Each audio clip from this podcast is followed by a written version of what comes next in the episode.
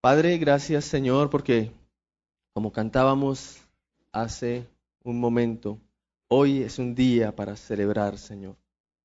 Y te ruego junto a mis hermanos y junto a quienes hoy nos acompañan, Dios, que podamos reconocerlo por tu palabra, en la medida en que seguimos estudiando este libro glorioso de tu palabra, el libro de los, del Éxodo, Señor. Te suplico que podamos reconocer cómo podemos y debemos regocijarnos y celebrar por causa de tu Hijo, nuestro Señor y nuestro Salvador Jesucristo. Te suplico, Dios, que abras nuestro entendimiento, que tu Espíritu Santo obre nuestras vidas para comprender la verdad de las Escrituras y que tu palabra transforme completamente nuestro ser. No solamente de nosotros los que ya creemos, sino de aquellos que aún no creen, Señor. Te lo rogamos en esta mañana. Y todo con un propósito, tu gloria, tu honra y tu alabanza, porque tú eres digno, Señor. A ti sea toda la gloria y todo el honor en Jesucristo, nuestro amado Señor y Salvador. Amén. Quiero invitarle a el libro de Éxodo capítulo 11. Continuamos en nuestro estudio de Éxodo y quiero invitarle a buscar en su Biblia Éxodo capítulo 11. Yo tengo aquí la versión de la Biblia de las Américas, en la que voy a hacer la lectura y le pido que siga la lectura allí en la versión que usted tiene, si es esta u otra versión.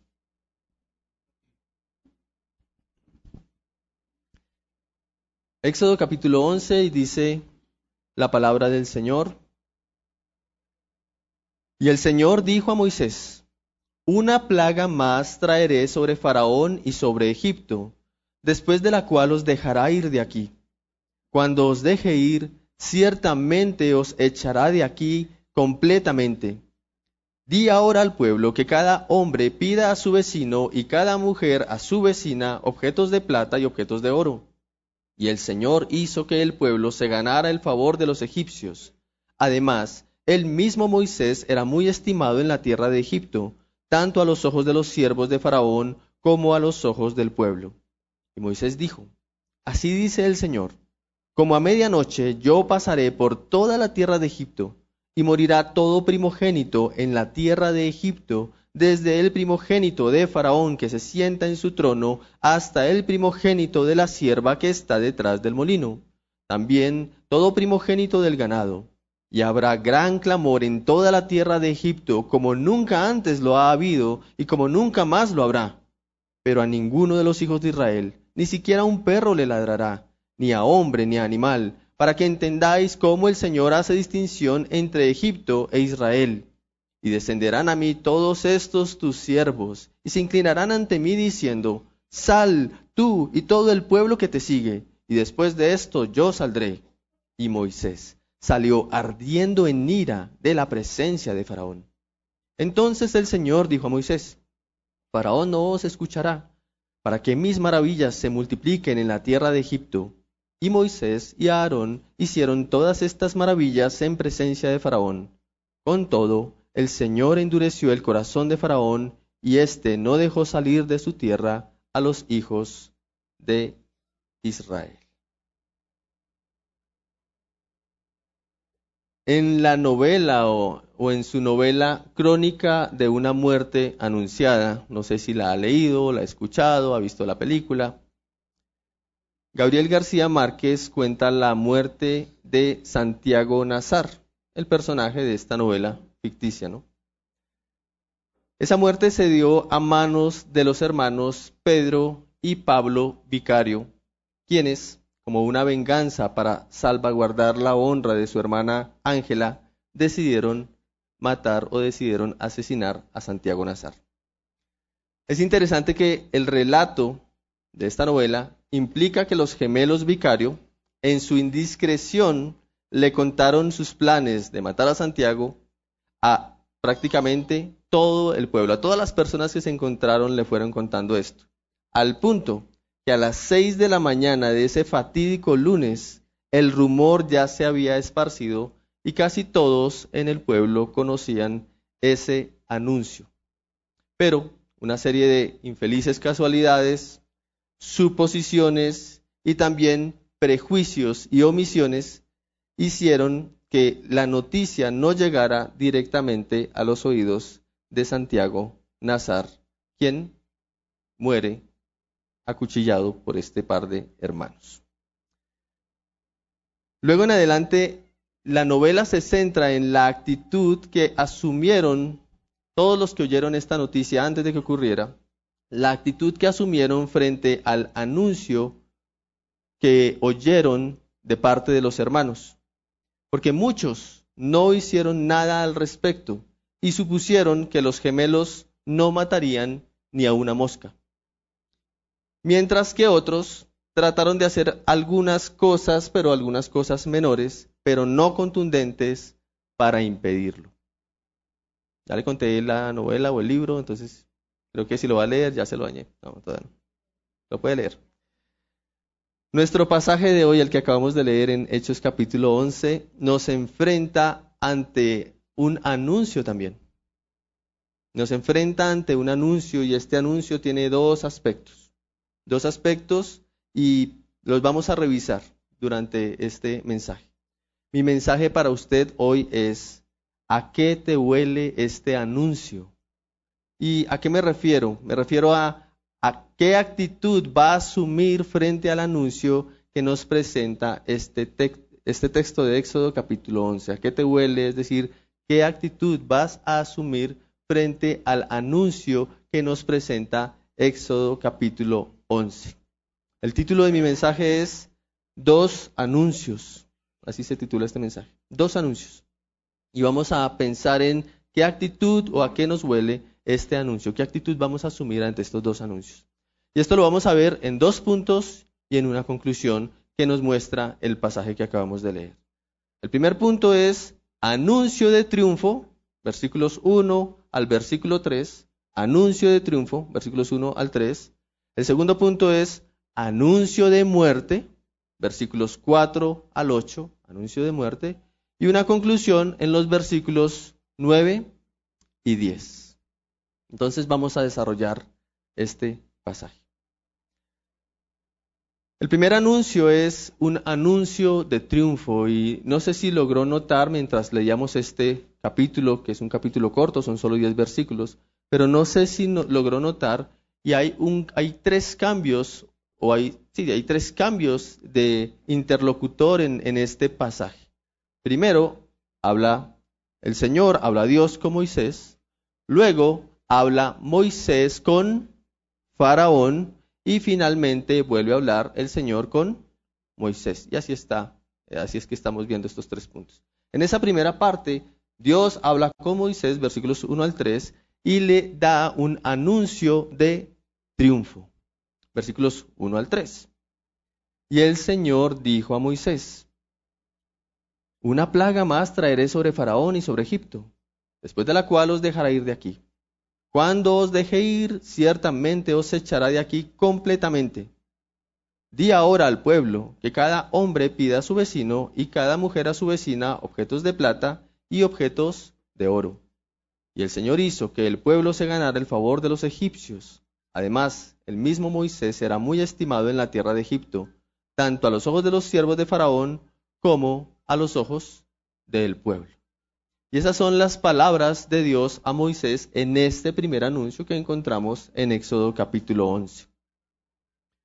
El Señor anuncia a Moisés acerca de la última plaga que enviará sobre los egipcios, después de la cual Faraón dejará ir a Israel de Egipto. Seguido les da, les da una instrucción. ¿Identifica la instrucción que les dio? ¿Qué debían hacer? Debían pedir a su vecino, a su vecina, objetos de qué? De plata y de oro. Y les menciona que los israelitas y que Moisés mismo ahora son vistos con estima por parte de los siervos de Faraón y por parte del pueblo de Egipto. Ahora los ven, pero los ven con otros ojos, los ven con estima. Dios ya había anunciado esto mismo desde el principio o desde el inicio a Moisés. Él ya les había anticipado, él ya le había anticipado a Moisés el resultado y le había anticipado este doble propósito que estamos viendo en, el capítulo 11. ¿Dónde lo había hecho? En Éxodo capítulo 3 ya lo había hecho. Voy a leerlo, no es necesario que lo busque, pero en Éxodo 3, 19 al 22 dice, Pero yo sé que el rey de Egipto no os dejará ir si no es por la fuerza. Pero yo extenderé mi mano y heriré a Egipto con todos los prodigios que haré en medio de él, y después de esto os dejará ir. Y daré a este pueblo gracia ante los ojos de los egipcios. Y sucederá que cuando os vayáis, no os iréis con las manos vacías, sino que cada mujer pedirá a su vecina y a la que vive en su casa objetos de plata, objetos de oro y vestidos, y los pondréis sobre vuestros hijos y sobre vuestras hijas. Así despojaréis a los egipcios. Así que lo que Dios le está anunciando a Moisés aquí para el pueblo de Israel en el capítulo 11 ya se lo había anticipado en el capítulo 3, antes de que Moisés iniciara todo este proceso para ser usado por Dios en sacar a su pueblo de Israel. Ya se lo había anunciado desde el principio. El resultado se lo anticipó. Heriré a los egipcios y después de esto les dejarán ir. Pero no solamente el resultado, sino también el propósito. Ustedes no se van a ir con las manos vacías. No se van a ir con las manos vacías. Así despojarán a los egipcios. Eso está en el capítulo 3 de Éxodo. La esclavitud en Egipto había llegado a su fin y en su mensaje Dios les recuerda su salida y su favor. Mucho antes, mucho antes que a Moisés, Dios también, había hecho este anuncio, pero no a Moisés. Se lo había hecho a Abraham, o Abraham en ese momento porque no le había cambiado el nombre. Se lo había hecho a Abraham y esto está en Génesis capítulo 15, versículos 12 al 14. También se lo voy a leer para que preste atención. Miren o escuchen lo que Dios le dijo a Abraham. Y sucedió que a la puerta del sol un profundo sueño cayó sobre Abraham, y aquí que el terror de una gran oscuridad cayó sobre él. Y Dios dijo a Abraham, Ten por cierto que tus descendientes serán extranjeros en una tierra que no es suya, donde serán esclavizados y oprimidos cuatrocientos años. Mas yo también juzgaré a la nación a la cual servirán, y después saldrán de allí con grandes riquezas. Entonces, de nuevo, este anuncio ya había sido dado, este anuncio ya había sido entregado, había sido entregado por Dios a Abraham más de 400 años antes y había sido entregado luego por Moisés antes de iniciar a Moisés antes de iniciar este proceso de sacar al pueblo de Israel de Egipto y ahora en capítulo 11 es, estamos a puertas del cumplimiento de ese anuncio. El resultado es, iban a ser esclavizados y oprimidos 400 años, pero luego saldrían de allí. Y el doble propósito, yo juzgaré a la nación a la cual servirán, ustedes saldrán de allí con grandes riquezas. Pensemos por un momento en la realidad de la condición de esclavitud en la que estaba el pueblo de Israel en Egipto. ¿Mm? Para nosotros a veces es fácil tomar un pasaje de las escrituras, leerlo, pero alejarnos de la realidad de lo que está narrándose. Ellos eran una nación, eran personas como usted y yo. Y en la nación en la que vivían, que era Egipto, eran esclavos. Pensemos por un momento en la realidad de la esclavitud, en el contexto en el que ellos estaban. Y preguntémonos, ¿qué expectativas pudieron surgir en los israelitas ante este anuncio de Éxodo capítulo 11? Siendo esclavos de la nación más poderosa de la tierra en ese momento. ¿Qué expectativas? ¿Qué pudieron sentir? ¿Cómo eh, escucharon el anuncio que Dios les enviaba a través de Moisés de que saldrían de la esclavitud 400 años como esclavos en Egipto y ahora Dios les dice, voy a enviar la última plaga y Faraón los va a dejar ir. Es más, los echará. ¿Qué pudieron sentir? ¿Qué se les ocurre? Piense por un momento. Y no solamente eso, sino que además les dice que van a salir de allí con grandes riquezas que además van a salir de la nación más poderosa del mundo, despojando a la nación más poderosa del mundo. Unos esclavos van a hacer eso. ¿Cómo? ser libertados de la esclavitud a la mayor potencia de ese momento, probablemente para ellos era algo inalcanzable o algo impensable. Adicional, recibiendo las riquezas de sus opresores, eso podría resultarles increíble. Bueno, tal vez podemos salir de aquí escapando por la noche, pero además que nos den todas sus riquezas y que sean despojados, eso suena como inverosímil, increíble, eso ya no tiene tanto sentido tal vez. Eso solo lo lograría una victoria militar.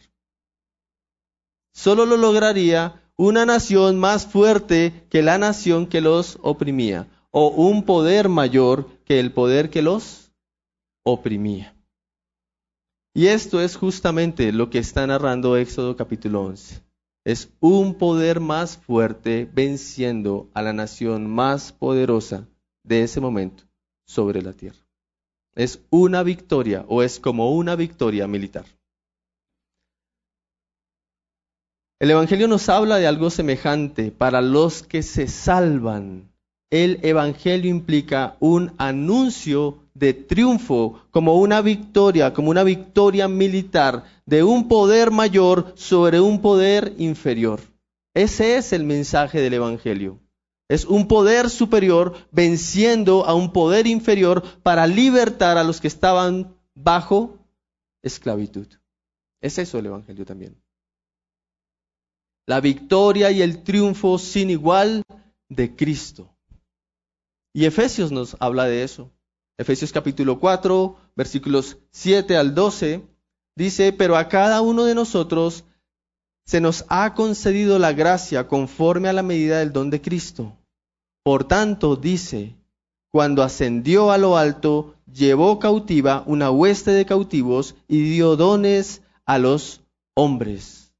Esta expresión ascendió, ¿qué significa sino que él también había descendido a, a las profundidades de la tierra?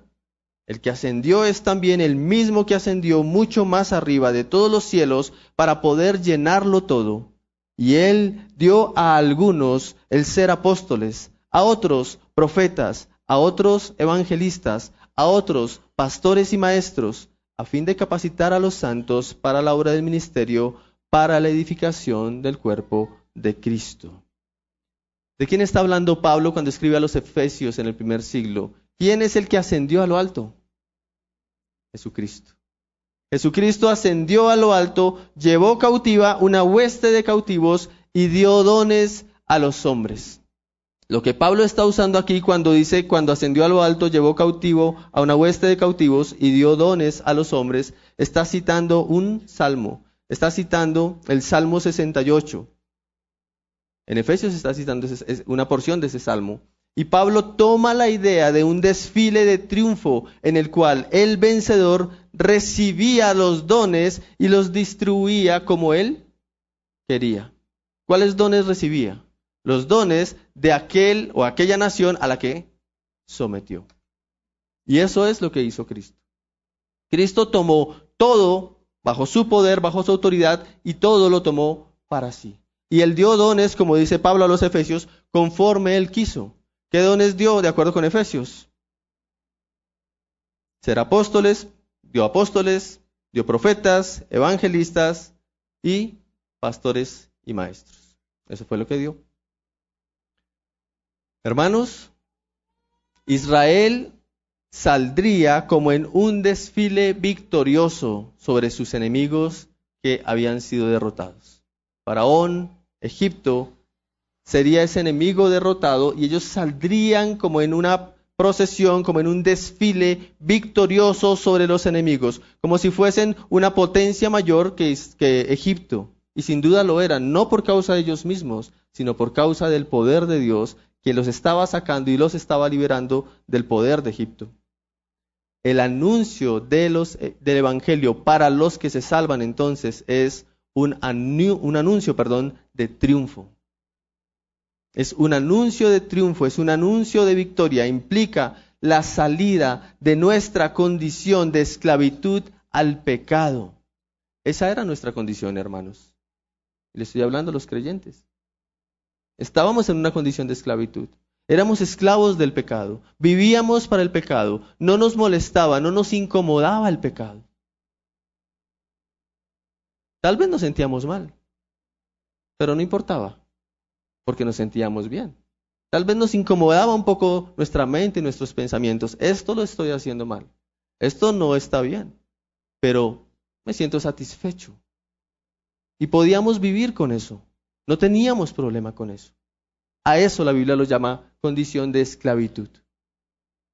Eso éramos, esclavos de nuestro pecado. Podíamos vencer nuestras conciencias. Nuestras conciencias podían estar cauterizadas y seguíamos viviendo para nuestros deseos. Lo mismo que los demás, como dice Pablo. Pero el anuncio del Evangelio para los que se salvan es un anuncio de triunfo implica la salida de la condición de esa esclavitud al pecado y no con las manos vacías. No con las manos vacías. Sino que Jesucristo en su desfile triunfal como el vencedor, porque el que venció el pecado por nosotros, el que nos saca de la condición de pecado es Jesucristo, el Hijo de Dios, Él recibe dones al despojar a sus enemigos y reparte dones a su pueblo como a Él le place y los puso en medio de su iglesia. Puso apóstoles en el primer siglo, hoy no hay, por si acaso. Puso evangelistas, puso pastores y maestros para la edificación de su pueblo. Pregúntese por un momento, ¿para qué los israelitas recibieron estos dones del botín victorioso de Dios? Pídele a tu vecina, pídele a tu vecino oro y plata, alhajas y ponlas sobre tus hijos. Se les dijo a Israel. ¿Para qué? ¿Para dónde iban ellos? Cuando salieran, ¿hacia dónde se iban a dirigir? Al desierto. ¿Y yo qué necesito oro y plata en el desierto? ¿Para qué pides? ¿Por qué Dios les manda pedir? Pues les manda pedir eso y, y lo van a recibir. Eso lo vamos a ver con más detalle más adelante en el libro de Éxodo. Vamos a ver por qué y para qué. Sin embargo, sabemos que el servicio a Dios en el desierto les demandaría esos recursos. ¿De acuerdo? El servicio a Dios en el desierto les demandaría esos recursos. ¿Se ha, pensado entonces con qué propósito Jesucristo, victorioso, despojó a sus enemigos y dio dones a su pueblo? ¿Por qué entregó dones a su pueblo? Porque Él despojó a, a sus enemigos sacando a hombres y mujeres de la esclavitud del pecado y entrega dones a su pueblo? ¿Para qué? Quiero presentarle dos propósitos a la luz de las escrituras. Uno, para la edificación de su iglesia, como lo acabamos de leer en Efesios 4, ya lo vamos a ver con detalle. Y dos, para el sustento de su iglesia. Para la edificación de su iglesia. Y dos, para el sustento de su iglesia. En cuanto a la edificación, lo leímos en Efesios 4 a 12, que su iglesia sea edificada, que su pueblo sea edificado, dice que Él dio a algunos el ser apóstoles, a otros ser profetas, a otros evangelistas y a otros pastores y maestros. Son dones, son regalos que Jesucristo le ha dado a su iglesia. No sé si lo había entendido así. Muchos creo que sí, tal vez no todos. Pero cada uno de estos son dones y regalos del Señor para su iglesia, para su pueblo y con un propósito, la edificación del cuerpo de Cristo, capacitar a los santos, a los creyentes para la obra del ministerio. Ese es el propósito. Entonces, si a la iglesia se nos ha dado esos dones, aquel que resucitó de entre los muertos, libertó a su pueblo de la esclavitud al pecado y le da esos dones a la iglesia, si le ha dado esos dones a la iglesia, ¿qué hacemos nosotros, los creyentes, con esos dones?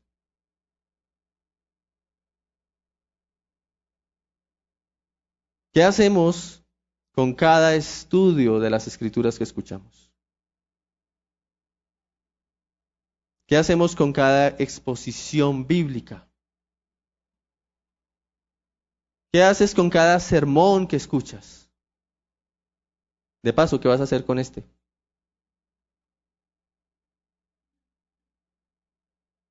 ¿Qué haces con cada mensaje que Dios pone a tu alcance hoy, iglesia? ¿Qué haces con esto? Recordemos que el propósito de haber recibido estos dones es la edificación de la iglesia, que la iglesia avance en su madurez, que la iglesia pueda servirle a Dios como más adelante nos mostrará Éxodo en el desierto, que la iglesia pueda honrar a Dios en donde está la iglesia, en donde están los creyentes, en donde estamos. Para eso nos es dado estos dones de parte del Señor, para que crezcamos, para que avancemos, para que maduremos. La pregunta es si lo entiendo conscientemente y si lo vivo intencionalmente. Es un gozo cada domingo ver la iglesia, los hermanos, porque la iglesia no es el edificio, recuerden los hermanos aquí juntos, escuchando, adorando, cantando, eh, orando, leyendo las escrituras, reflexionando en el Señor y en su palabra. Pero ¿qué hacemos con esto? ¿Para qué? ¿Qué propósito tenemos? ¿Para dónde voy con esto? ¿Para ser religioso? ¿Para ir a la iglesia? Como nos acostumbrábamos a decir, voy a la iglesia. Y ya, fui a la iglesia. Ahora sí, a vivir mi vida. Ya cumplí con mi parte. No, no es para eso. Es para la edificación del cuerpo de Cristo, para que crezcamos en madurez, para que cada vez nuestras vidas sean más conformadas al único y glorioso Señor y Salvador que nos dio esa libertad de la esclavitud al pecado, para que seamos más parecidos a Él. Para eso se nos dieron las escrituras. Para eso se nos dieron esos dones. Apóstoles, aquí tenemos las palabras únicas de los apóstoles.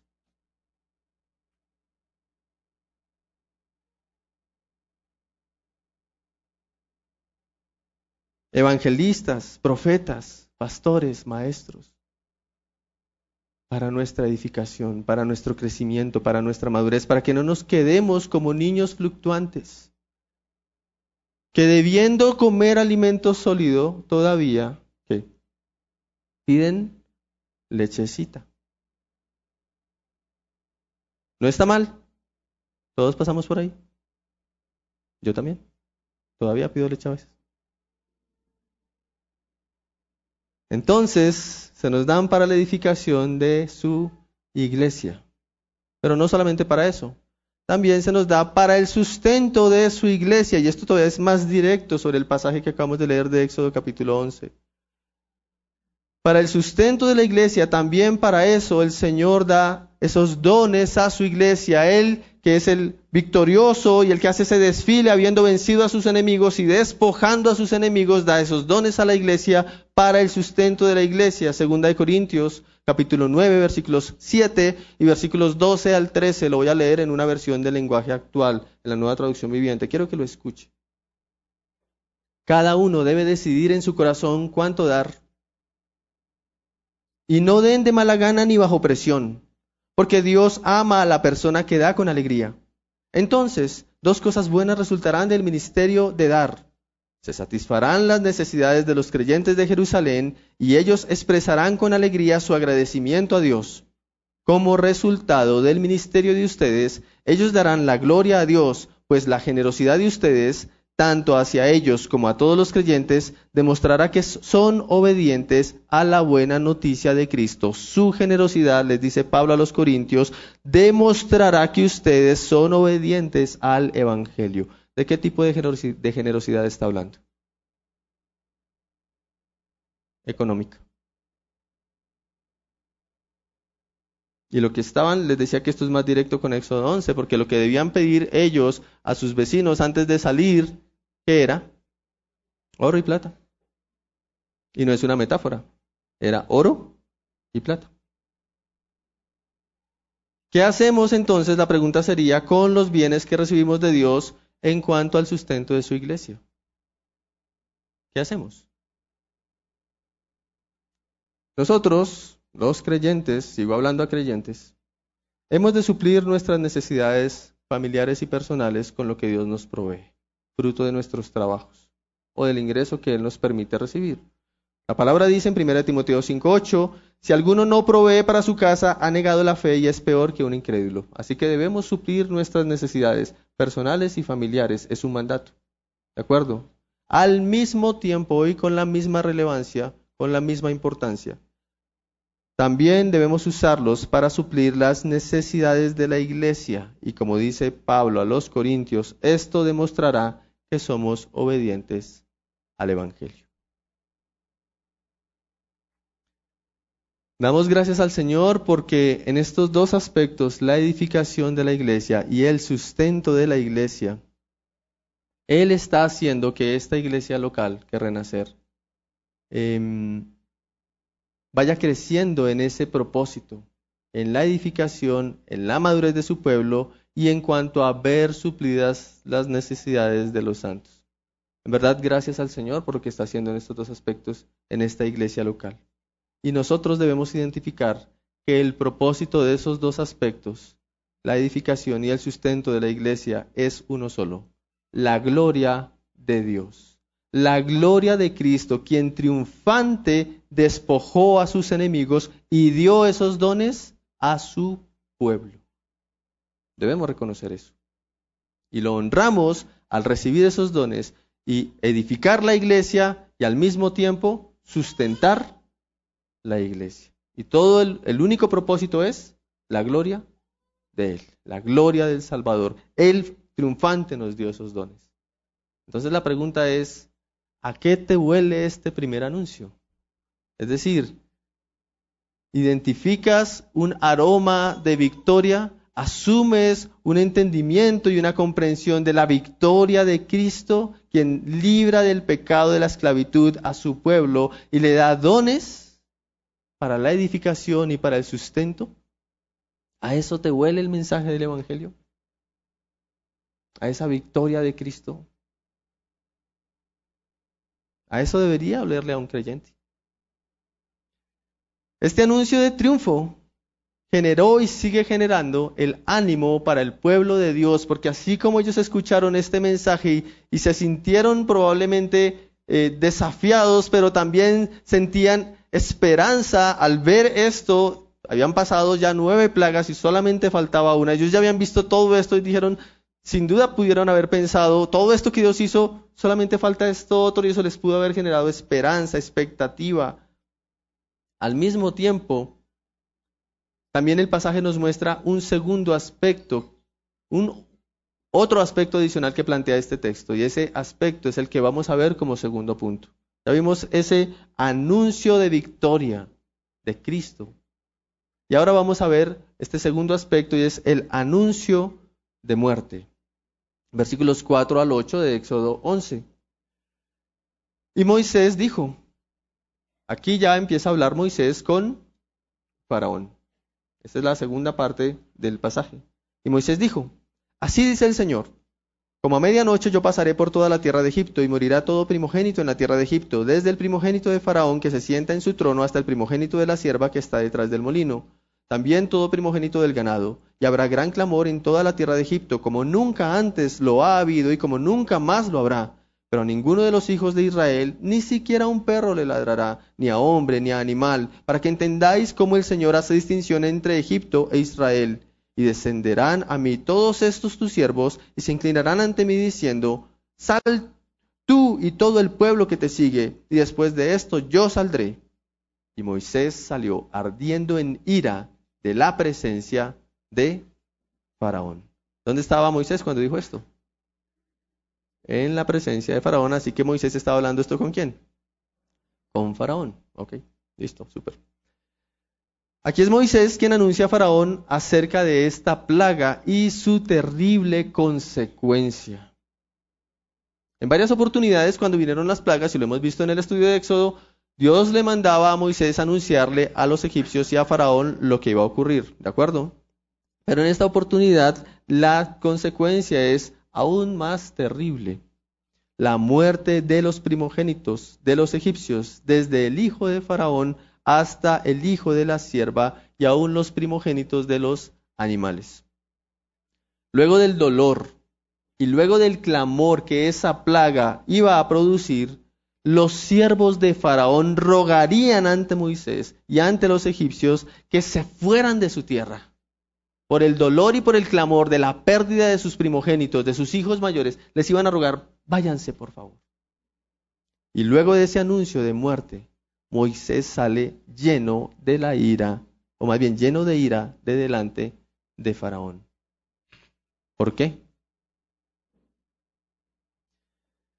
Dios también había advertido desde el inicio a Faraón que si no dejaba ir a Israel su hijo, entonces Dios le mataría a su primogénito.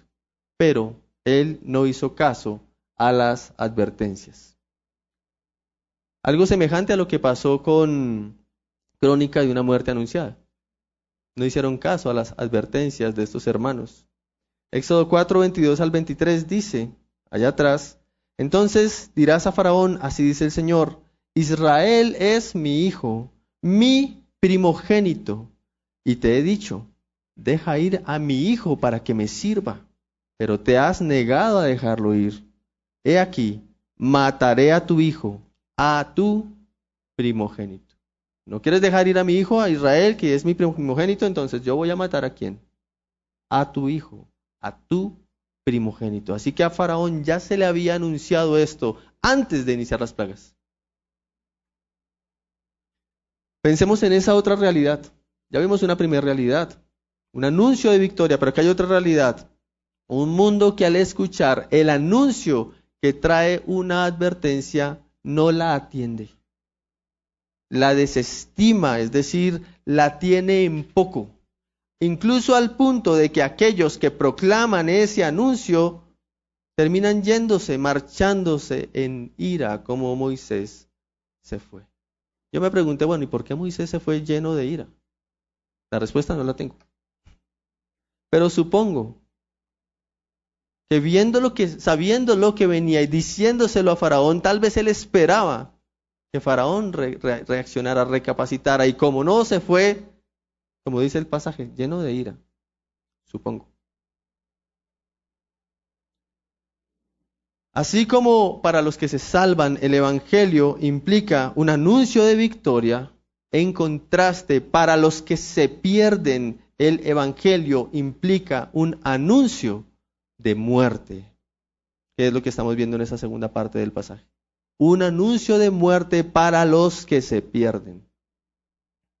Hebreos 10, 26 y 27 dice, porque si pecaremos voluntariamente, después de haber recibido el conocimiento de la verdad, después de haber escuchado el mensaje del Evangelio, en otras palabras, ya no queda más sacrificio por los pecados.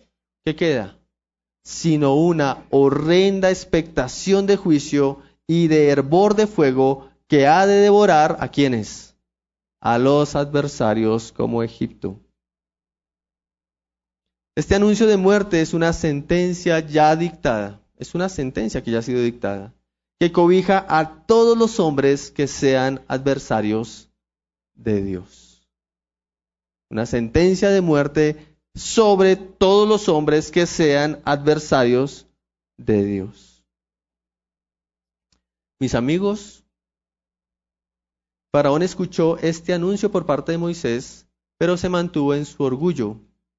Aún escuchando de la muerte de los hijos mayores, que incluía la muerte de su propio hijo. Esta evidencia muestra su menosprecio y su incredulidad.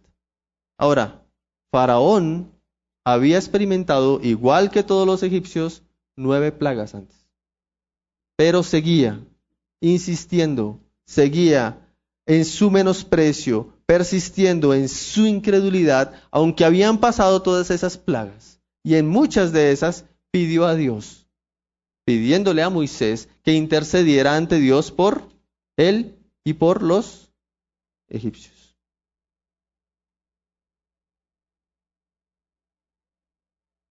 El anuncio del Evangelio para los que se pierden es un anuncio de muerte aunque muchas veces los incrédulos pueden buscar el favor de Dios. Estoy en una dificultad. Voy a acercarme a Dios. Necesito que qué? Que me ayude. Voy a acercarme a alguien que interceda por mí ante Dios. Necesito salir de esta situación, necesito salir de este conflicto, necesito salir de este problema. Pero eso es lo que necesitan solamente. No necesitan a Dios, necesitan su ayuda, pero no a Él. Eso hace que el anuncio del Evangelio para los que se pierden termine siendo un anuncio de muerte. Una muerte que al ser anunciada, como la de Santiago Nazar, puede ser menospreciada por los oyentes, todos esos en el pueblo que escucharon. Pero esto no disminuirá la realidad y el cumplimiento. ¿Saben cómo inicia Crónica de una muerte anunciada? Con la muerte de Santiago Nazar. ¿Qué piensas? ¿Qué actitud asumes cuando escuchas o cuando lees desde la Biblia que tu pecado te constituye enemigo de Dios? Yo no soy enemigo de Dios, puedes decir. Si pecas, eres enemigo de Dios. ¿Quién no peca? Entonces todos somos enemigos de Dios. Es correcto. Pensaste bien. Todos somos enemigos de Dios porque todos pecamos. ¿Qué actitud asumes cuando escuchas o lees desde la Biblia que tu pecado te constituye enemigo de Dios y que solo te espera, como lo acabamos de leer en Hebreos, horrenda expectación de juicio y castigo de su parte cuando rechazas el Evangelio? Ya no queda más sacrificio por los pecados, sino una horrenda expectación de juicio y de hervor de fuego que ha de devorar a los adversarios, es lo que dice Hebreos. No se trata de una manipulación ah, voy a decir algo horrendo para que por miedo entonces yo haga esto. No se trata de una manipulación. Se trata del anuncio de una realidad que se aproxima. Cada día está más cerca, independiente de que lo aceptes, independiente de que lo rechaces. Sin embargo, en medio de este anuncio de muerte se manifiesta un trato diferente para los israelitas. ¿Sí lo notó en el pasaje? A ellos ni siquiera que un perro les iba a ladrar. Cuando yo era pequeño, le tenía un pavor a los perros impresionante. Y si ladraba, corría ahí, y corrían detrás de mí para morderme. A ellos ni siquiera un perro les iba a ladrar. nada ni nadie se, levantaría en esa noche fatídica en el que el Señor pasara a matar a los primogénitos, en esa noche fatídica, nada se levantaría, nadie se levantaría contra los israelitas. Ese trato diferente es un trato, mi amigo, mi amiga, que también hoy está a tu alcance. ¿Por qué Israel tiene un trato diferente que los egipcios? Ah, porque ellos han sufrido. Mm, mm, no es por eso. No es por eso. Entonces, como sufrieron, se merecen un trato diferente. Mm, no es por eso. Eran igual que los egipcios. Eran iguales en su corazón. Pero había un trato diferente por parte de Dios hacia ellos. Ese trato diferente hoy, mi amigo, hoy, mi amiga, también está a tu alcance. Y como dice la Escritura, y de verdad de todo corazón, te ruego que escuches y no lo menosprecies te ruego que escuches en dónde está la diferencia. Escucha ese anuncio y no lo menosprecies. Romanos 6:23 nos dice, ¿dónde está esa diferencia? Porque la paga del pecado es muerte. Pero, glorioso pero, pero la dádiva, el regalo, el don de Dios es vida eterna en Cristo Jesús Señor nuestro. Exclusivamente, y lo repito, exclusivamente en Jesucristo, el Hijo de Dios, es que los hombres podemos recibir ese trato diferente. Solamente por medio de Cristo y de nada ni nadie más es que los hombres podemos recibir ese trato diferente por parte de Dios. ¿Cuál es la razón? fuimos librados de la muerte eterna que merecemos por nuestro pecado, como dice Romanos, por cuanto Él, es decir, Jesucristo, tomó nuestro lugar muriendo en dónde? En la cruz. Solo por eso hay un trato diferente. Por tanto, el mensaje para ti, mi amigo, mi amiga, es arrepiéntete de tus pecados y confía en Cristo para tu perdón y para tu salvación. Arrepiéntete y confía en Cristo, solamente en Cristo, para tu perdón y para tu salvación. De lo contrario, solo te espera la muerte.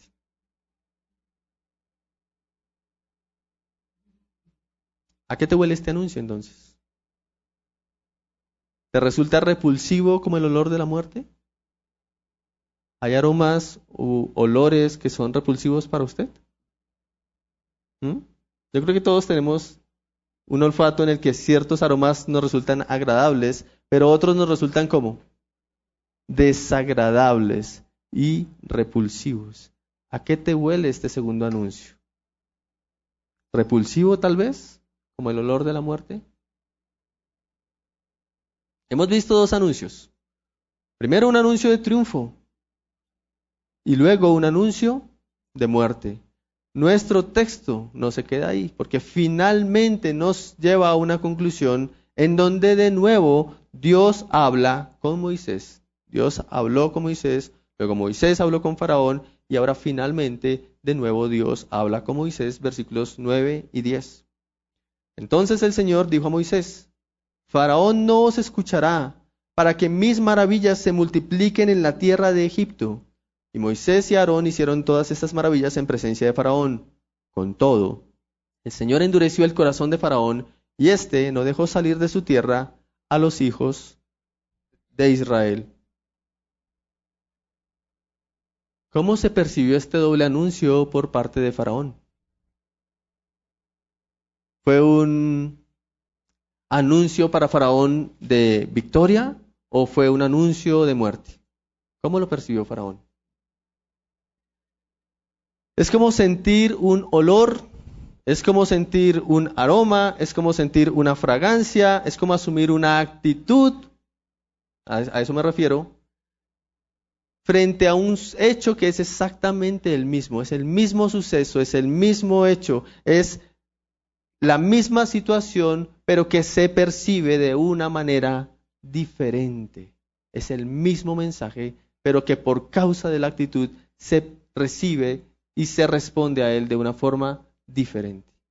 Lo puedo recibir como un anuncio de victoria, un anuncio de triunfo, o lo puedo recibir como un anuncio de muerte. Segunda de Corintios 2, 14 al 17, lo voy a leer en la versión nueva traducción viviente. Así que gracias a Dios, quien nos ha hecho sus cautivos y siempre nos lleva en triunfo en el desfile victorioso de Cristo. Ahora nos usa para difundir el conocimiento de Cristo por todas partes como un fragante perfume. Nuestras vidas son la fragancia de Cristo que sube hasta Dios, pero esta fragancia se percibe de una manera diferente por los que se salvan y los que se pierden. Para los que se pierden, somos un espantoso olor de muerte y condenación. Pero para aquellos que se salvan, somos un perfume que da vida. ¿Y quién es la persona adecuada para semejante tarea? Ya ven, no somos como tantos charlatanes que predican para provecho personal. Nosotros predicamos la palabra de Dios con sinceridad y con la autoridad de Cristo, sabiendo que Dios nos observa. ¿Cómo percibes el anuncio del Evangelio? ¿Olor de vida para vida? ¿Fragancia de vida para vida? ¿O olor de muerte para muerte? Para los que se pierden, este anuncio se percibe como un espantoso olor de muerte y condenación. Yo no quiero estar cerca de ese mensaje, yo prefiero alejarme porque me huele horrible el mensaje del Evangelio. Pero para los que se salvan, el anuncio es como un perfume y un aroma agradable y sin igual. Cerca de mi casa hay un árbol que a eso de las seis de la tarde despide un aroma que a mí me encanta.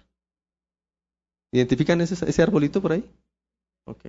El caballero de la noche. Gracias. Y no es Batman, es un árbol. Y huele delicioso. Y paso y quisiera quedarme ahí, pero no puedo porque voy para algún lado huele delicioso y quisiera estar cerca. Pero si paso por el lado de un basurero y paso rápido, ¿a qué te huele el mensaje del Evangelio? Mi hermano y mi amigo. ¿Quién es la persona adecuada para semejante tarea? ¿Quién es la persona adecuada para llevar este mensaje a los hombres? Moisés fue enviado en su momento. Hoy estamos nosotros, la iglesia, los seguidores de Cristo, para llevar este mensaje.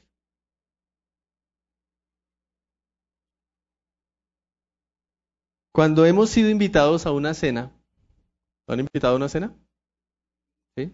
Qué bueno. Y llegamos al lugar, es posible percibir incluso desde antes el aroma de los platos aunque todavía no estén a nuestro alcance. Es posible sentarnos en ese lugar y respirar y sentir ese aroma agradable de los alimentos. ¿Sí lo ha sentido? ¿Cierto? Y si se quemó, pues también lo siente. Ese aroma de los alimentos que han sido preparados es como un anuncio, es como un anticipo del disfrute que vendrá. ¿Sí o no? Huele y dice, uy, huele delicioso. Ese plato va a estar espectacular. Bueno, cada domingo tenemos la posibilidad de disfrutar la cena del Señor como esto, como un anuncio, como un aroma de aquello que vamos a compartir juntos de nuevo con el Señor cuando estemos en el reino de su Padre, su reino visible, juntos compartiendo con el Señor ese aroma que hoy podemos percibir, pero un día vamos a disfrutar y en el cual nos vamos a deleitar al compartir juntos con el Señor, con aquel que triunfó, con aquel que envía ese anuncio de victoria. Un día vamos a estar con Él compartiéndolo. A esta cena están invitados todos aquellos a quienes el anuncio les ha resonado así, la gran victoria que produce libertad de nuestro pecado, la gran victoria que nos otorga dones, dones que no merecíamos. Los miembros de esta iglesia local y quienes nos visiten de otras iglesias bíblicas les animamos a participar de este anuncio, de esta cena. Pero si usted aún no está seguro de querer atender este anuncio, y aunque lo ha escuchado hoy y muchas otras veces, pero le resulta poco creíble o irrelevante, entonces quisiera animarlo a ver esta celebración. Vea esta celebración y trate de identificar en ella un anuncio de victoria, un anuncio relevante, un anuncio que produce vida por causa de aquel que obtuvo la vida, perdón, nuestra vida y la victoria al morir en una cruz y también al resucitar de entre los muertos, porque lo que vamos a hacer lo hacemos celebrando su nombre, el nombre que es sobre todo nombre, el nombre de Jesucristo, el victorioso.